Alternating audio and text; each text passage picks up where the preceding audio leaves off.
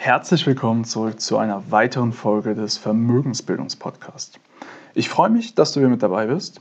Und ja, in der heutigen Folge soll es um ein ja, Grundlagenthema gehen. Und zwar widmen wir diese Folge dem Thema Value Stocks. Also bestimmt hast du auch schon mal die Begriffe Value Stocks und Growth Stocks gehört. Und da ich diese auch in meinem letzten Key Market Insights verwendet habe, wollte ich einfach sie zeitnah erklären, damit auch du wirklich verstehst, worum es sich da handelt. Denn häufig wird einfach bei Aktien zwischen diesen zwei Kategorien unterschieden. Also Value Stocks und Growth Stocks. Und in dieser Folge widmen wir uns den Value Stocks. Ja? In einer späteren Folge werde ich dann auch noch auf die Growth Stocks eingehen. Aber wie gesagt, heute stehen die Value Stocks im Vordergrund. Und in dieser Folge erfährst du, was sind also Value Stocks, welche Charakteristika zeichnet diese aus, was ist das Ziel beim Value Investing und ja, wie kannst du auch vom Value, also bei Value Stocks profitieren und wie findest du diese Investitionsmöglichkeiten? Und genau darum soll es heute gehen. Also, Bevor wir aber tiefer einsteigen können, möchte ich noch kurz mit dir klären, woher der Begriff des Value Investings eigentlich kommt. Denn ja, dieser geht auf zwei der Koryphäen in diesem Bereich zurück, und zwar zum einen Benjamin Graham und David Dodd. Und diese beiden Herrschaften haben auch eines der ja, berühmtesten Bücher geschrieben, wenn es um das Thema Investieren geht, und zwar Security Analysis aus dem Jahr 1934, beziehungsweise ja, der daraus äh, resultierende und noch berühmtere Nachfolger äh, mit dem Titel The Intelligent Investor. Hast du bestimmt auch schon gehört. Und ja, der wohl bekannteste und erfolgreichste Value Investor aller Zeiten ist wohl ja, Warren Buffett, also der CEO von Berkshire Hathaway. Und ich bin mir sicher, von ihm hast du auch schon gehört. Und die Zahlen, die Erfolge, die er äh, ja, verzeichnet hat, sprechen ja für sich. Also, lass uns nun dazu kommen, nachdem du weißt, woher der Begriff kommt, was sind denn Value Stocks? Und bevor wir das tun, müssen wir aber erstmal klären, wofür der Begriff denn eigentlich steht. Also was bedeutet er denn? Also Value aus dem Englischen heißt ja Wert und Stock ist die Aktie. Das heißt, wir sprechen hier von sogenannten Wertaktien, wenn wir es einfach ins Deutsche übersetzen. Und das geht auch schon in die Richtung, was das Ziel eines Value Investors ist. Denn das Ziel eines Value Investors ist es, letztendlich Aktien zu kaufen, die mehr wert sind, als was du dafür zahlen musst. Oder, ja, um es einfach anders auszudrücken, du versuchst unterbewertete Unternehmen und Anlagemöglichkeiten zu finden, in die du dann investieren kannst. Und dabei ist eins ganz wichtig zu verstehen. Denn es gibt einen Unterschied zwischen Wert und Preis. Und im Englischen gibt es dafür einen ganz guten Spruch. Und zwar, Price is what you pay, Value is what you get. Also Preis ist, was du für etwas bezahlst, aber der Wert ist, was du dafür eigentlich bekommst. Das heißt, es kann gut sein, dass du für eine Dienstleistung zum Beispiel viel weniger bezahlst, als was dir diese Dienstleistung später bringt. Also wenn ich zum Beispiel mit meinen Klienten zusammenarbeite, dann wirkt vielleicht mein Honorar am Anfang hoch, aber die Zusammenarbeit und das Wissen, was ich vermittle, und wenn die das in die Tat umsetzen, dann werden sie in der Regel für sich daraus einen deutlich höheren Wert generieren, als was sie mir als Preis, also als Honorar zahlen. Also, wenn der Wert also größer ist als der Preis, dann wirst du auch investieren, oder? Weil du mehr Geld, also weil du mehr für dein Geld bekommst, als was du dafür zahlen musst. Ist ja auch ganz logisch, oder? Also lass uns einfach mal ein einfaches Beispiel nehmen. Stell dir vor, du könntest 100-Euro-Scheine kaufen. Und zwar müsstest du nur 80 Euro dafür bezahlen. So, das heißt, der Preis sind die 80 Euro und die 100 Euro sind aber der Wert. In dem Augenblick, wo du die 80 Euro investierst, um 100-Euro-Schein zu kaufen, würdest du 20 Euro Gewinn machen. Und ja, jetzt gehen wir natürlich davon aus, das sind keine gefälschten Scheine, die sind sauber, es ist keine Geldwäsche, kommen nicht aus einem Banküberfall oder irgend sowas. Ja? Dann würdest du doch, also was würdest du dann machen? Wie oft würdest du das machen? Wie oft würdest du die 80 Euro investieren, um einen 100-Euro-Schein zu kaufen? Also ich glaube, die Antwort ist ziemlich logisch und ziemlich einfach, denn du würdest es so oft machen, wie du nur könntest, richtig? Weil du würdest ja immer diese 20 Euro Gewinn einloggen. Und deswegen würdest du es ja unendlich oft machen mit so viel Kapital, wie du nur her, äh, ja, herbeibringen kannst. So, wenn das jetzt aber so einfach wäre, gut, dann wären wir alle steinreich. Ja? Und genau deswegen ist es auch nicht so einfach.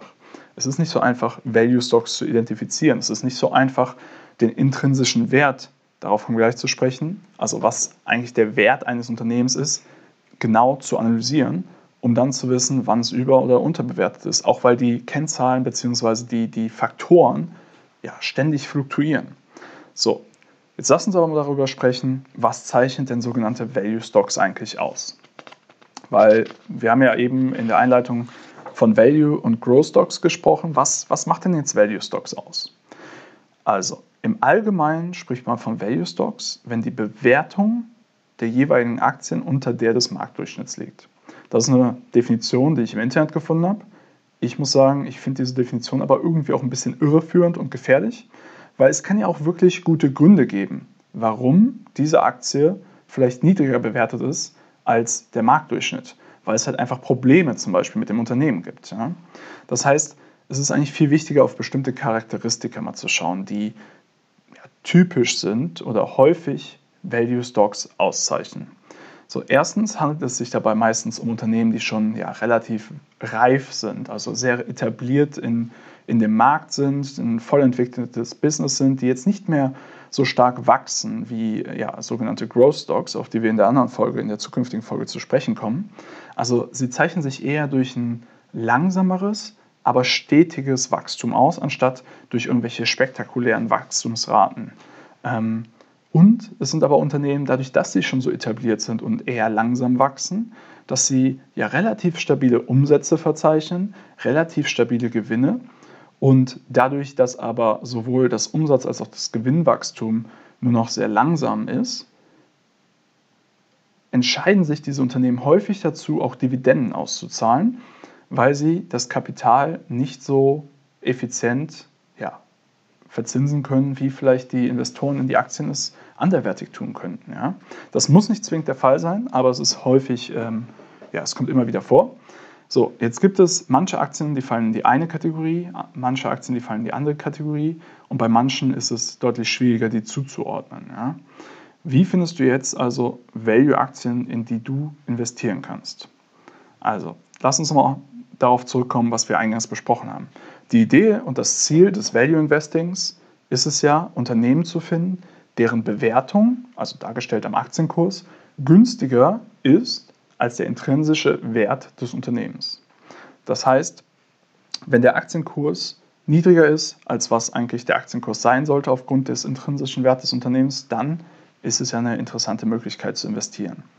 Und damit haben wir jetzt auch schon das ja, zentrale Element beim Value Investing eigentlich definiert, und zwar der innere Wert, also auch der faire Wert genannt oder auf Englisch Fair Value. Denn woher sollen wir denn wissen, ob ein Unternehmen unterbewertet ist, wenn wir nicht wissen, was es eigentlich wert ist? Ja, also was ist der faire Wert des Unternehmens? Und deswegen müssen wir jetzt mal kurz schauen, was ist denn der intrinsische Wert? Was heißt denn das? Also, der intrinsische Wert ist der sogenannte innere Wert. Und der ist eigentlich ja eine Abschätzung darüber, wie viel Mehrwert ein Unternehmen in Zukunft ja, für den Aktionär erwirtschaften kann. Und der innere Wert, also häufig wird das zum Beispiel durch Finanzmodelle dargestellt und eine Methode, den inneren Wert zu bestimmen, ist halt die sogenannte Discounted Cashflow Analyse oder Methode. Das heißt, alle Zahlungsströme, die dem Unternehmen in Zukunft zufließen, werden diskontiert, also auf den heutigen Tag ähm, abgezinst mit dem ja, entsprechenden Zinssatz für die Dauer. Und dann wird geschaut, wie viel davon fließt den Fremdkapitalgebern zu, also den, wie viel fließt den Schulden zu, den Gläubigern, und wie viel bleibt netto übrig für die Eigenkapitalgeber. Und diese Summe, die dann zustande kommt, geteilt durch die Anzahl Aktien, ist der faire Wert pro Aktie basierend auf der DCF-Analyse. Ja? Ähm, und anders ausgedrückt, es ist halt der Wert, der dem Unternehmen auf eine Analyse, eine, auf eine Analyse seiner Fundamentaldaten zugeschrieben wird. Genau das, was ich gerade beschrieben habe. Ja? Und um diesen zu bestimmen, wird halt häufig eine Kombination von Finanzanalysen herangezogen. Also was ich gerade gesagt habe, DCF ist nur ein Beispiel, aber grundsätzlich geht es halt darum, die, ja, die finanzielle Performance des Unternehmens ähm, ja, zu analysieren, das Umsatzwachstum, das Ertragswachstum, Cashflow, der Gewinn, ähm, aber auch fundamentale Faktoren zu bewerten. Und dabei kommen dann so Sachen zu, ja, werden berücksichtigt, wie zum Beispiel die Marke des Unternehmens, das Geschäftsmodell, der Zielmarkt, welche Wettbewerbsvorteile das Unternehmen hat. Und all solche Aspekte gilt es ja zu berücksichtigen, um irgendwo den fairen Wert eines Unternehmens zu bestimmen. So, wie du jetzt siehst, das Ganze ist nicht ganz so einfach, aber ich möchte dir das einfach mal an einem einfachen Beispiel vor Augen führen, wie Value Investing denn eigentlich funktioniert. Und lass uns einfach mal ein Beispiel, oder wir gehen mal zwei Beispiele durch. Und die sind sehr ähnlich, ähm, aber eins ist ein bisschen vielleicht abstrakter für dich. Aber lass uns erstmal das erste Beispiel durchgehen. Und zwar, wenn du ja, ein Unternehmen hast, was Gold produziert, ja, also zum Beispiel ein Goldminenunternehmen, und du weißt, wie viel Gold dieses Unternehmen vorrätig hat. Und du kennst aufgrund der Börse auch den aktuellen Goldkurs. Dann ist es doch logisch, dass der Wert des Unternehmens zumindest dem derzeitigen Marktwert des Goldes in seinem Lager entsprechen sollte, oder? Also, dass, wenn du sagst, du hast 10 Barren Gold im Lager und der Kurs pro Barren ist x Dollar, ich weiß nicht, wo es gerade steht, sagen wir mal pro Kilo Gold 50.000, 60.000 Dollar, dann mal 10 bist du bei 500.000 bis 600.000 Dollar. Das müsste dann das Unternehmen wert sein. So, sobald die Marktkapitalisierung geringer ausfallen würde, ja, das sind jetzt einfach nur fiktive Zahlen, dann ist doch logisch, dass der Wert des Unternehmens über dem Preis für die Aktie liegt. Also, weil du könntest ja alle Aktien erwerben, dann hättest du 100% ähm, ja, Besitzrechte an dem Unternehmen könntest dir das Gold nehmen und könntest dann das Gold verkaufen und hättest mehr, also hättest einen Gewinn erzielt. Sagen wir, du müsstest nur 400.000 für die Aktien bezahlen, das äh, Goldlager ist aber 500.000 oder 600.000 Dollar wert, dann hättest du da 100.000 bis 200.000 Dollar Gewinn. Und dann haben wir noch andere Aspekte gar nicht berücksichtigt, wie zum Beispiel irgendwelche Minen mit weiteren Goldreserven und so weiter.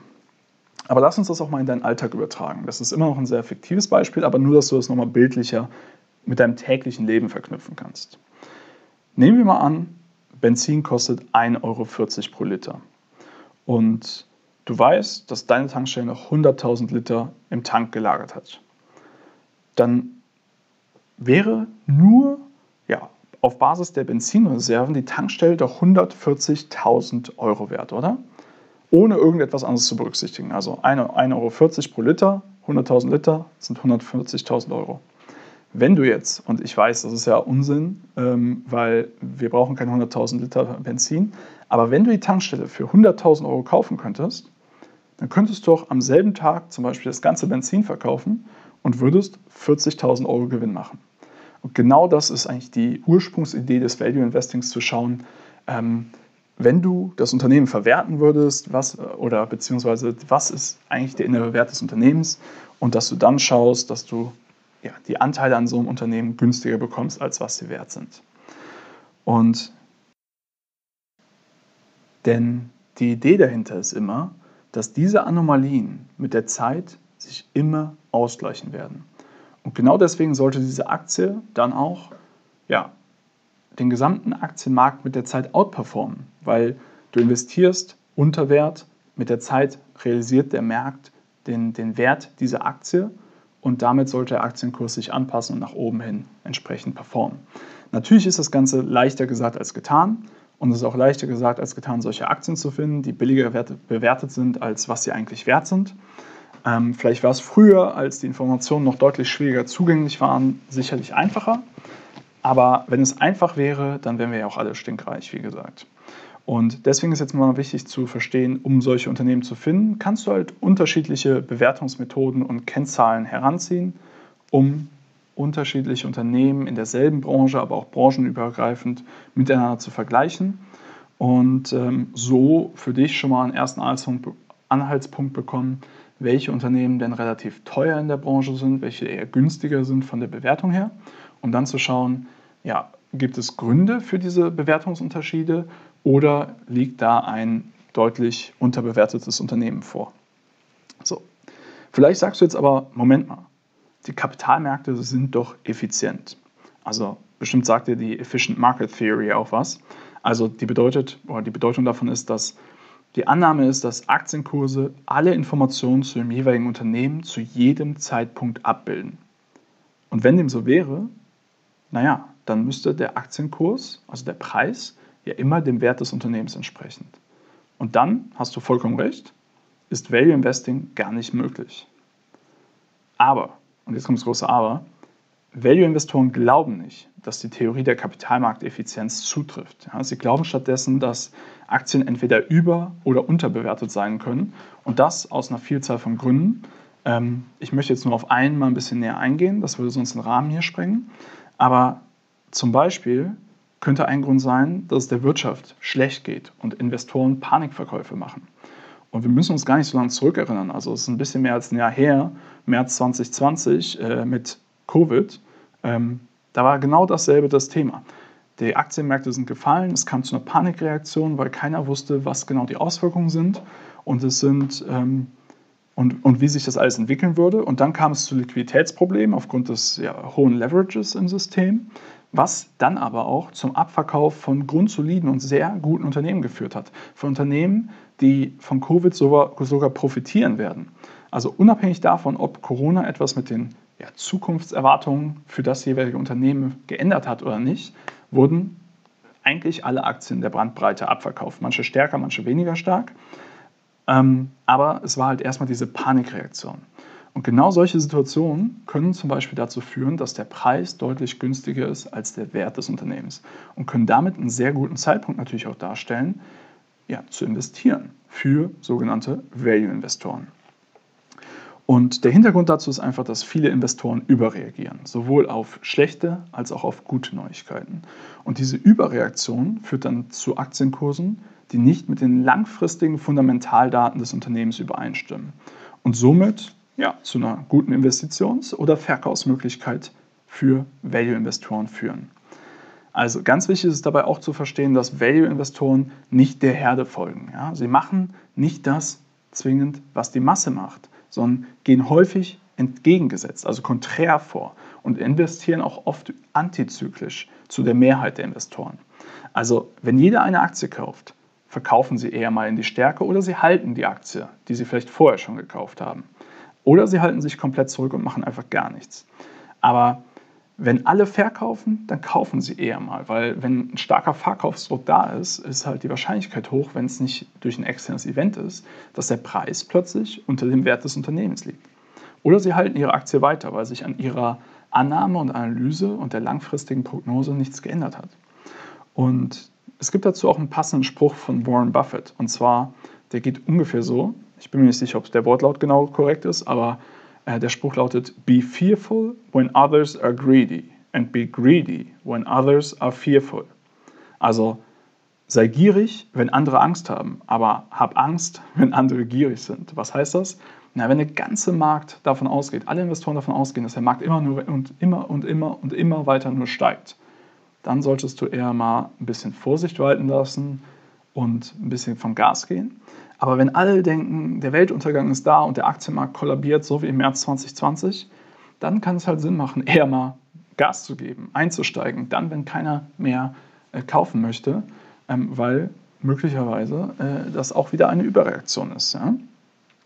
Und ein anderer Spruch, der da auch noch ganz gut zu passt, ist einfach auf Englisch auch wieder Buy when there's blood in the streets. Also wenn Blut auf der Straße ist, dann solltest du kaufen. Das heißt einfach, wenn der Aktienmarkt extrem gecrashed ist, wenn die Leute verwundet sind, in Anführungsstrichen, dann ist die Zeit zuzuschlagen und wieder ein bisschen ja, antizyklisch vorzugehen. So, im privaten Leben ist das für uns intuitiv klar, oder? Also, äh, wenn du einen Fernseher dir kaufen willst und der Fernseher ist plötzlich 500 Euro billiger, dann weißt du, das ist genau der Fernseher, den du kaufen wolltest, jetzt ist noch 500 Euro billiger, jetzt kaufst du natürlich. So, an der Börse führen meist Emotionen dazu, dass wir genau entgegengesetzt handeln.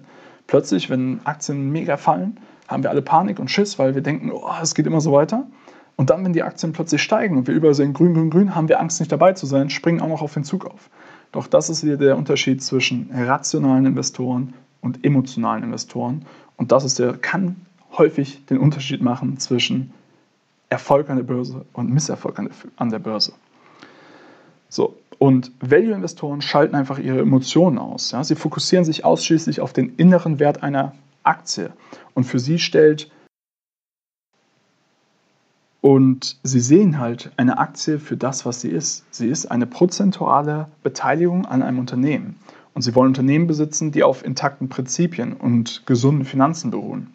Und egal, also unabhängig davon, was andere sagen oder machen, sondern es ist nur entscheidend, was, ja, welche Daten, Fakten, Zahlen sprechen für das Unternehmen. So, Value Investing führt nicht zur sofortigen Belohnung. Ja. Es kann auch Jahre dauern, bevor sich diese Investitionen auszahlen. Aber die Annahme ist, dass die Wahrscheinlichkeit hoch ist, dass diese Investitionen sich auszahlen, wenn man die Aktie günstiger gekauft hat, als was sie eigentlich wert ist. Und es somit eigentlich nur noch eine Frage der Zeit ist, bis dieser Wert wieder am Markt erkannt wird und damit naja, wenn andere Leute den Wert erkennen, werden sie die Aktie kaufen, damit den Preis hochtreiben, bis der innere Wert wieder erreicht ist oder sogar möglicherweise den Preis darüber hinaus treiben. Ja? Ähm, das heißt nicht, dass Value Investing eine hundertprozentige Sicherheit hat, überhaupt nicht. Es gibt ja ganz viele Risiken, auf die wir heute auch nicht näher eingehen werden, weil die Folge jetzt schon relativ lang geworden ist. Es das heißt nur, dass der Ansatz darauf beruht, dass die Wahrscheinlichkeit sehr hoch ist, eine zukünftig hohe Rendite zu erwirtschaften, wenn du etwas unter Wert kaufst. So, und das ist auch wichtig zu verstehen, dass auch Value Stocks ja extremes Potenzial haben können, genauso wie Growth Stocks und teils sogar mehr. Also, lass uns das nochmal ganz kurz zusammenfassen und dann möchte ich aber auch die Folge für heute beenden, nicht, äh, dass sie noch länger wird. Der Ausgangspunkt beim Value Investing ist also die fundamentale Analyse des Unternehmens, um dadurch den inneren Wert zu bestimmen und somit ja, Fehleinschätzungen des Marktes ausfindig zu machen. Es handelt sich dabei um eine langfristige Investmentstrategie, bei der man Vermögenswerte unter dem fairen oder auch inneren Wert genannt kauft. Value-Investoren machen sich Finanzanalyse zunutze und nutzen dabei verschiedene Kennzahlen als Bewertungsmethoden, um herauszufinden, welche Aktien unterbewertet sind und somit ein gutes Investment darstellen. Und wie gesagt, das zentrale Element bei Fundamentalanalysen sind halt sogenannte Kennzahlen, äh, die dann auch wieder das Unternehmen vergleichbar machen zur restlichen Branche oder zu anderen Branchen. Es gibt dabei unzählige Kennzahlen zur Bewertung, verschiedene Aspekte eines Unternehmens, auf die wir hier auch nicht näher eingehen werden. Dazu kann ich auch noch mal ein paar Folgen in Zukunft machen.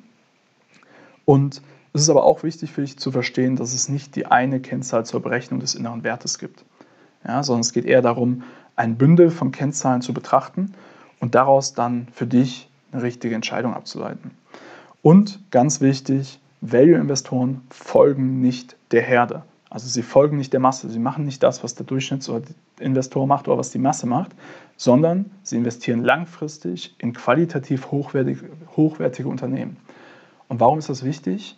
Naja, wenn du langfristig in Unternehmen investierst und glaubst, du hast günstiger eingekauft, als was das Unternehmen wert ist, dann ist aber ganz wichtig natürlich, dass das Unternehmen innerhalb dieses Zeitraums, den es braucht, bis der Wert quasi vom Markt wieder anerkannt wird, ja, dass das Unternehmen äh, solide ist, dass das Unternehmen auf guten Beinen steht, dass das Unternehmen gut geführt wird, dass es äh, nicht überschuldet ist. Also sprich, dass halt keine Faktoren dazu führen können, dass dein oder möglichst wenig Faktoren dazu führen, dass deine Einschätzung sich verändern muss. Also, das ist das ganze Thema Value Stocks. Wie gesagt, Warren Buffett, der wohl erfolgreichste und größte Value-Investor der Welt. Ähm, die Sprüche habe ich dir auch genannt. Ich hoffe, diese Folge war interessant für dich, war aufschlussreich. In den nächsten Folgen wird, äh, ja, entweder die nächste oder übernächste Episode wird dann über Growth Stocks sein, damit du den Unterschied zwischen den beiden Kategorien verstehst. Und ich wünsche dir jetzt einfach noch eine wunderschöne Woche, viel Erfolg und bis dahin alles Gute, dein Florian.